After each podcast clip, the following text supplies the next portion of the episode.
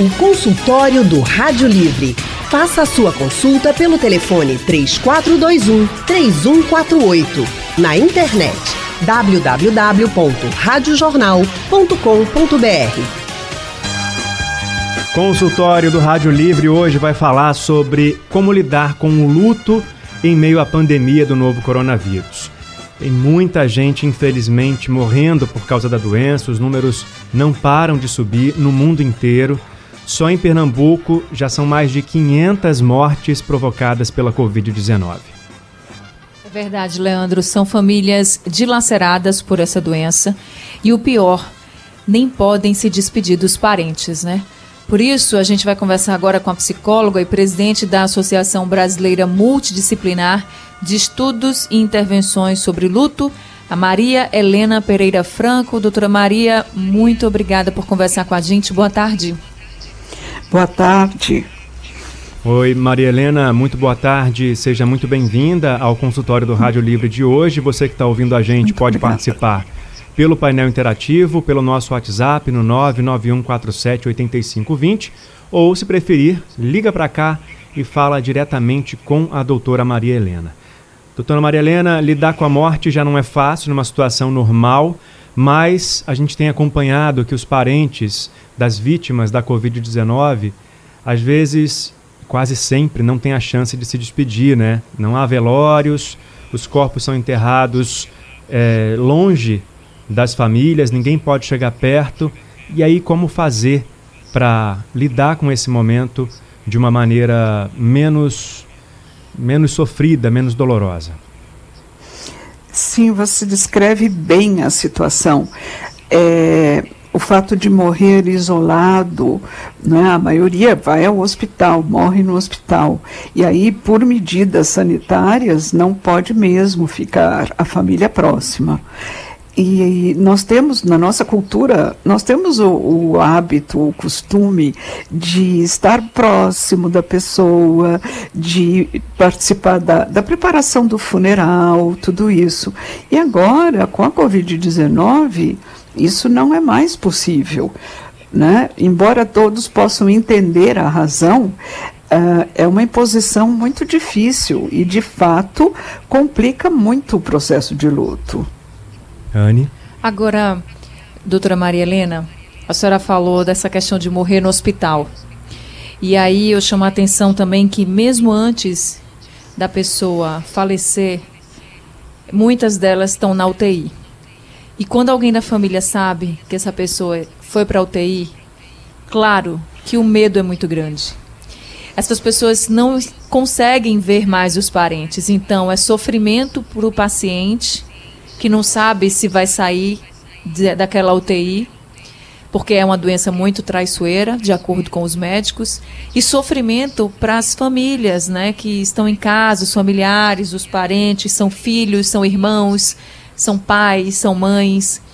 E eu queria que a senhora falasse como é que a gente lida com isso, como é que a gente lida com esse medo, como é que a gente liga com, lida né, com essa distância, tanto para quem está lá no hospital quanto para quem está em casa. É. Medo é mesmo a palavra mais frequente que eu tenho ouvido das pessoas uh, depois da, da pandemia, não é? Com a pandemia, porque é, o medo está presente em, em todos os momentos desde a pessoa que acha que ela tem um determinado sintoma e que aquilo já indica que ela já vai adoecer, o que nem sempre é, não é? E depois a hospitalização, se vai receber os cuidados adequados. E também essa questão do isolamento de ficar no hospital. Então, são duas situações diferentes. Para o paciente que está lá num ambiente, vamos dizer, nada amigável, porque é muito tenso para todos, não é? E que tem medo, enfim, do que vai acontecer, de que venha a falecer, e para o familiar que está fora e que não pode acompanhar de perto aquele processo e saber o que está acontecendo. Então, o medo está presente. E a impossibilidade de se comunicar agrava isso, não é? porque mesmo que se receba boletim diário, dois boletins diários dizendo da condição da pessoa, uh, a gente gostaria de estar perto. E o estar perto talvez desse conta do nosso medo, mas às vezes não é isso que acontece. Alguns hospitais têm usado o recurso de, de ou por um telefone celular, um tablet, alguma coisa assim, para fazer tanto o paciente como o familiar se comunicarem, para poderem conversar, uma coisa mesmo que não muito demorada, mas para dar um alôzinho, ver como está, falar palavras de carinho, de encorajamento. Mas é um recurso, vamos dizer, bastante sofisticado. Isso não é um acesso democrático. Não são todos que têm possibilidade de usar esse recurso. Então, as maneiras que a gente tem de, no hospital, oferecer para a família a, a possibilidade de confiar, de confiar nas comunicações, nos cuidados, isto ajuda muito a família. Ajuda porque ela tá perdeu o chão, né? Quando você interna alguém com essa doença, que a gente tem notícia de muitas mortes, mas também tem notícias de muitas pessoas que ficam bem. Talvez essas notícias não tenham tanto destaque, mas também tem e como é necessário no hospital que o paciente e a família confiem confiem no que é dito, no, no, tratamento que é oferecido, que isto pode amenizar um pouco esta angústia. Maria Helena, obrigado é, por essas respostas por enquanto.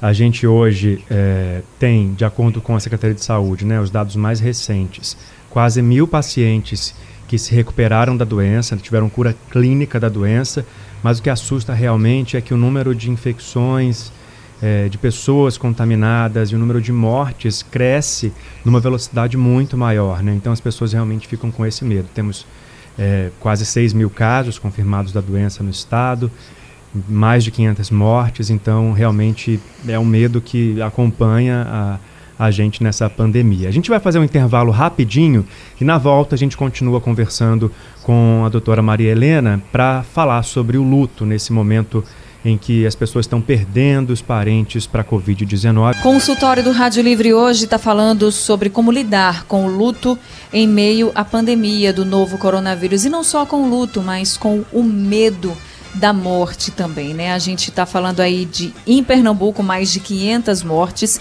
e a gente está conversando com a psicóloga, a doutora Maria Helena Pereira Franco. A doutora Maria Helena até falou que muitas pessoas estão se recuperando da Covid-19 e a gente precisa realmente se apegar a esses dados, são muito importantes, mas claro que a gente entende o sofrimento de todas as famílias, doutora Maria Helena, porque quando a gente fala da morte, naturalmente as pessoas já têm medo da morte, muitas delas. E quando a gente fala da morte durante uma pandemia, por mais que muitas pessoas estejam se recuperando, se é uma pessoa da nossa família que morre, não importa. É uma perda para a nossa família que não tem nada que apague nenhuma vida, né, pode substituir a outra, vamos dizer assim. Então, por isso que as pessoas têm muito medo e a gente entende isso claramente. E aí eu queria perguntar para a senhora o seguinte: a gente falou como as pessoas podem lidar, claro que esses números positivos, se a gente se apegar a eles, principalmente quando a gente sabe que um parente, que um vizinho, que um amigo está com suspeita ou com o diagnóstico confirmado da Covid, claro que isso vai nos dar mais força. Mas eu também queria que a senhora falasse quais são as consequências psicológicas, emocionais para esses familiares que acabam perdendo os seus parentes, os seus amigos, as pessoas próximas para essa doença. É, as consequências emocionais são bem importantes. Uh, estamos vendo, eu acho que eu posso chamar assim, de um novo luto eu estudo luto há décadas e já tive a oportunidade de acompanhar pessoas e comunidades enlutadas por diferentes causas. O que é tão característico agora da Covid-19? Uh, ele é, a morte vem rapidamente. As pessoas são internadas, uh, agrava como se fosse de surpresa, né? Vai acontecendo e as pessoas morrem sozinhas. sozinhas em relação aos seus queridos, não estão ali perto. E então esta ideia de que eu poderia estar junto, eu poderia dar algum conforto, isso não me foi permitido. E será que eu não disse adeus do jeito que eu gostaria? É? Então isto tudo entra, nesse, é, é componente desse luto. E quando eu penso que poderá ser um luto complicado por esses fatores, é ainda para ser uh, estudado e acompanhado, mas eu acho que o fato da pessoa morrer sozinha, uh, geralmente com uma evolução rápida, uh, isto agrava a experiência do luto. Ele é doloroso, Uh, quando a gente pode se despedir, pode estar junto e ter uma relação tranquila, boa com aquela pessoa, é, é doloroso, sem dúvida nós não gostamos de perder uma pessoa que a gente ama. Perder não no sentido de posse, mas de ser aquela pessoa com quem eu me relaciono e eu recebo amor e dou amor. É? E quando eu não tenho mais isso, eu não gosto, eu protesto, eu sofro. E isto é próprio de um luto. Agora, o agravante na pandemia é isto, da pessoa morrer sozinha, não estar próxima dos seus queridos e até a ideia de que poderá ser uma morte com muito sofrimento por causa da dificuldade respiratória e tudo isso, né? Então, isto fica presente no luto do, do familiar, da pessoa querida, quando fica pensando o que eu poderia ter feito para evitar. E a gente não tem, né? É, muito triste mesmo, Maria Helena.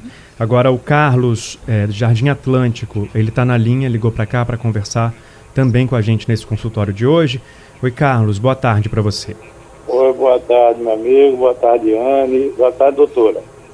Boa tarde. Boa tarde. É, é muito, é muito difícil, né? A gente não foi treinado para morrer, foi treinado para viver quando a gente nasce, né? Então, não tem hora nenhuma que seja fácil. Agora, o que eu penso assim, é que eu sei que nessa pandemia é pior ainda, que a gente nem sabe a hora que vai chegar a morte. Quer dizer, a gente nunca sabe, mas essa pandemia está de um jeito que de uma hora para outra, quando vê, a gente está bom e morre. E a família já, jamais, ninguém da família, ou, ou parente, ou quem seja que goste da pessoa vai aceitar.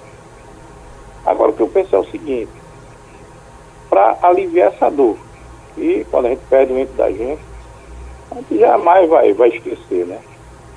Mas eu fico pensando, eu sei que a pandemia está assim, mas a gente podia aliviar essa dor. Que a senhora está falando, mas quantas pessoas morreram afogadas que não acharam o corpo? Quantas pessoas morreram queimadas que ninguém viu nem um pedaço do osso, foi cinza, né? e sem achar ninguém, né? Então, o que eu penso é o seguinte, eu acho que, eu sei que a gente tem, a gente, lógico a gente vai chorar, eu penso, eu tenho filho, tenho neto, tenho tudo, eu tenho mãe, eu perdi um pai, passou oito anos dentro do hospital, a gente ia lá, mas também não tinha, talvez eu tivesse até ouvindo, mas a gente nunca ouviu a resposta dele. Então, o que eu acho assim, eu acho que é nessas horas a gente tem que pensar maneira de aliviar, de, não, vamos fazer um, um, um velório diferente. E hoje, velório hoje, pelo menos eu fui para o do meu pai, hoje as casas fazem, botam filme, botam umas paisagens bonitas. Então, para aliviar essa dor, a gente podia pensar em fazer alguma coisa diferente, já que as coisas mudaram, né? A gente não, a gente está numa época que a gente tem que modificar. Então pensar, não, vamos fazer uma filmagem, vamos pensar e relembrar para a dor ser menor, não que a dor vai passar eu acredito que isso talvez melhorasse um pouco. Carlos, obrigado, viu, por sua participação aqui com a gente. É, de que formas diferentes as pessoas podem fazer, então, esse, essa despedida nesse, nesse caso, doutora? Nós temos as limitações sanitárias, né? uh, de não poder estar junto no ritual, né? ou ficar à distância na hora de fazer o enterro. Agora, essas restrições estão aumentando, são mais severas ainda. Então, a pessoa se vê uh, sem a possibilidade de fazer aquilo que ela sempre aprendeu que era o jeito de se despedir, que era a gente se reunir e quem tem uma religião faz uma oração e as pessoas se encontram, compartilham seus sentimentos. Em algumas funerárias tem, como o senhor disse, uh, de uns filmes bonitos, uns cenários que são apresentados. Já conheci funerárias em outras capitais brasileiras que têm. E é uma forma de tornar mais ameno, menos árido aquele momento de estar lá. Né? Agora, com a pandemia, não temos isso. Não temos. Então, o que resta para a família, e eu tenho visto fazer, e acho muito bom, as pessoas fazerem encontros virtuais, não é? já que não podem ter, uh, ficar em aglomeração, encontros virtuais que reúnam familiares ou que reúnam amigos de um determinado aspecto da vida do falecido, que se encontrem. Né? Tem, tem algumas plataformas muito interessantes, aplicativos interessantes que promovem, que possibilitam isso. E eu acho bom que a gente faça, porque dá este sentido. Uh, nós estamos reunidos porque nós amávamos aquela pessoa e nós queremos falar sobre ela, queremos trocar as nossas lembranças e queremos estar juntos. É o juntos, este modo de estar juntos, que pode ser agora. Não é? Quando um, um dia a gente afrouxar realmente essas limitações, quando for seguro que a gente possa ter um contato mais próximo, isso poderá ser feito. Né? Mas agora não. É uma restrição sanitária que tem razão de ser.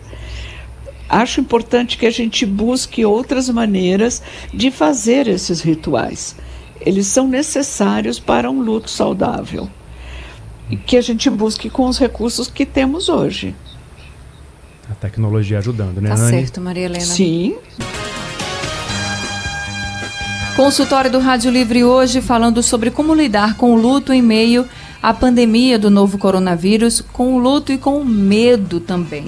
A gente está conversando com a psicóloga, a doutora Maria Helena Pereira Franco, justamente sobre isso. E agora o nosso ouvinte Andrade está ao telefone com a gente para participar desse consultório. Andrade, muito boa tarde para você. Boa tarde, querida Anne. Boa tarde, querido Leandro, doutora Maria Helena. Boa tarde, Andrade. Boa tarde. Gente, eu estou experimentando, eu tenho 60 anos de idade, estou experimentando um momento único e amargo na minha vida, que é exatamente a sensação é, extrema do medo. Entendeu? Eu tenho que sair para trabalhar, eu já citei isso aí para vocês, eu preciso sair para trabalhar todo dia. Tenho uma esposa que é hipertensa e diabética. É um verdadeiro sentimento de pânico. Essa coisa de pensar que eu posso levar a doença até minha esposa e levá-la a óbito. É horrível isso. Sem falar que eu já perdi pessoas conhecidas. Inclusive uma pessoa chamada Jane, que eu tirei foto nesse último carnaval e não pude enterrá-la. É, é triste você amar as pessoas e não poder se despedir delas. Mas um pânico horrível, entendeu? Um sentimento de medo profundo de ser o condutor da morte até minha esposa. É difícil de se trabalhar isso, gente. Eu tomo todas as precauções. Mas essa peste é invisível e não manda aviso. Tá? Espero que Deus tenha misericórdia e compaixão de todos. Todos nós somos filhos de Deus. Abraço forte. Abraço, Andrade. Obrigada por participar aqui com a gente. É isso, doutora Maria Helena, que as pessoas estão sentindo. Acho que ele resumiu bem essa questão do pânico, né? É o pânico de perder o pânico de não poder nem se despedir. A gente tinha falado que é preciso encontrar formas de aliviar essa dor, é preciso encontrar formas, como a senhora falou, de se despedir sem o ritual que a gente está acostumado. Mas como a gente pode aliviar essa dor? Porque a gente está tratando de dores semelhantes, mas diferentes também, que é aquela dor da perda e a dor de não poder nem acompanhar esses últimos momentos. Quantas pessoas não já ouviram dizer assim: Eu tinha um parente que estava doente e passou meses, por exemplo, doente. E ali, naqueles momentos, a gente já sabia que a situação estava pior, piorando. E ali a gente ia se despedindo, meio como se Deus, como se a fé da pessoa, tivesse confortando e preparando a família para aquele momento da despedida, mas estava perto, mas conseguiu se despedir. Agora você perde a pessoa por uma doença, e não consegue nem se despedir. Então, como é que a gente pode aliviar essa dor? A fé, por exemplo, vai ser um grande aliado nesse momento, doutora Maria Helena? Sim, certamente. Para os que creem, para os que têm uma fé e, e que têm um lugar importante na sua vida, essa fé vai ser valiosa, muito importante mesmo, porque ajuda a construir o significado, daquela vida, uh, da morte, da morte daquela maneira. É um caminho importante para as pessoas que têm uma crença e uma prática de acordo com sua crença, não é? Eu tenho experiência, porém, quando as pessoas não têm uma crença e que depois da perda buscam uma resposta na religião, é mais difícil para elas, porque elas não têm esta familiaridade com os significados que a fé pode trazer. Então, uh, fica. Uh, eu não, não vou dizer artificial porque é muito pesado, não quero dizer isso, mas não é alguma coisa com que a pessoa tenha facilidade de entender, a intimidade com as questões de uma fé. Né? Então, é bom a pessoa que tem e que recorre, mesmo que em algum momento do seu luto ela não esteja muito bem com Deus, com, enfim, a figura superior, suprema da sua religião, porque ela fica magoada, porque ela acha que ali aconteceu uma injustiça, no que ela acredita que é, é certo de acontecer para as pessoas, não foi aquilo que aconteceu com a pessoa amada. Então, pode haver sim um momento de uma crise de fé, de, de um, um, uma crise na, na relação com Deus. E isso faz parte do processo de luto. Para que, à medida em que pensa, usa dos recursos da religião, a pessoa consiga construir aquele significado e depois saber onde ela coloca a religião na vida dela. Não é? Se tem um lugar central, se tem um lugar paralelo ou misturado às outras questões importantes, mas a religião é muito importante, sim. Tá certo, Maria Helena. Agora, se chegasse uma pessoa para você e perguntasse, doutora, eu não, eu realmente esse processo de luto para mim está muito difícil. Eu não estou conseguindo, como, você, como a senhora mesmo falou, essa questão da fé e para algumas pessoas funciona, para outras não. O que a senhora diria para essa pessoa? Que, como é que a senhora aconselharia essa pessoa a passar por esse momento? Eu diria que não há como ela fugir eu sempre digo: o luto não é para ser superado, ele não é um obstáculo. O luto precisa ser vivido. A gente precisa estar muito próxima da nossa emoção, não fugir dela. Ela é dolorosa? Ela é. Haverá momentos muito difíceis. Haverá momentos até que vai caber alguma alegria, que eu vou ficar feliz de encontrar uma pessoa que me faz bem, que é bom estar junto, não é? E isto faz parte do luto. Eu ter uma memória mais difícil ou me aproximo de uma data significativa e aquilo vai me tocar, vai me fazer pensar como era, como foi nas outras vezes que essa data foi celebrada, né? Dá uma saudade muito grande. Agora não não não ajuda eu tentar fugir dessa experiência. É vivê-la que vai me fortalecer para continuar a minha vida e construir a memória que eu tenho daquela pessoa. Inclusive é? o padre então, Zé Pereira, ele mandou uma mensagem aqui no nosso painel hum. interativo, Maria Helena. Ele é de Povoado Caraíbas. Ele disse uhum. o seguinte: é necessário viver o luto, pois amadurece a vida para ter forças para seguir em frente. Deus dá força. Estava falando da importância da fé, né? Tem uma mensagem então de um religioso para complementar uhum. isso que você está falando agora. É. Bom. Ele fala isso de precisar viver o luto mesmo. Uhum. Tá? E eu queria só acrescentar uma coisa. Uhum. Uh, as pessoas, os amigos, as pessoas que querem bem, uh, tem uma palavra de conforto, um conselho, faça isso, faça aquilo. Eu acho que a pessoa que está vivendo o luto precisa ficar bem no seu eixo, porque mesmo que as palavras sejam proferidas com carinho, com amor, uh, o luto é vivido por aquela pessoa. Aquela pessoa é que vai saber quando que ela quer mexer nos objetos do falecido, uh, quando que ela quer sair para ver alguma pessoa ou se ela quer ficar mais em casa. Então, às vezes as pessoas querendo dar um conforto atropelam um pouco o processo que é de cada um, não é? Exatamente, né? Isso tem que ser respeitado. Consultório de hoje falando sobre como lidar com o luto em meio à pandemia do novo coronavírus. Muitas famílias não conseguem se despedir das vítimas dessa doença. Não há velórios, é uma despedida muito diferente daquela que as pessoas esperam e estão acostumadas a acompanhar com todos os rituais de cada religião. Sim, tô aqui. E a gente está falando sobre esse assunto com a Maria Helena Pereira Franco, que é psicóloga e presidente da Associação Brasileira Multidisciplinar de Estudos e Intervenções sobre o Luto. Parece que, mesmo diante de, de tanta tristeza, né, de tantas vidas perdidas, muita gente ainda não entendeu a gravidade da situação, continua indo para as ruas, não respeitam o isolamento social. Inclusive, o Josemar Batista, no, no nosso painel interativo, comentou que lá em Petrolina há muita aglomeração nos bancos e isso vai ter consequências por aí. Mais vidas perdidas né, podem ser consequência de todo esse cenário que a gente está vendo por aqui.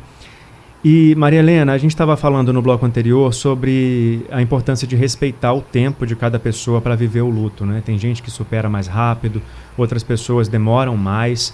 E eu queria te perguntar o seguinte: o que a gente precisa observar numa pessoa que está próxima da gente para saber a hora em que essa pessoa de repente vai precisar da ajuda de um profissional, um psicólogo, um acompanhamento para conseguir vencer esse momento?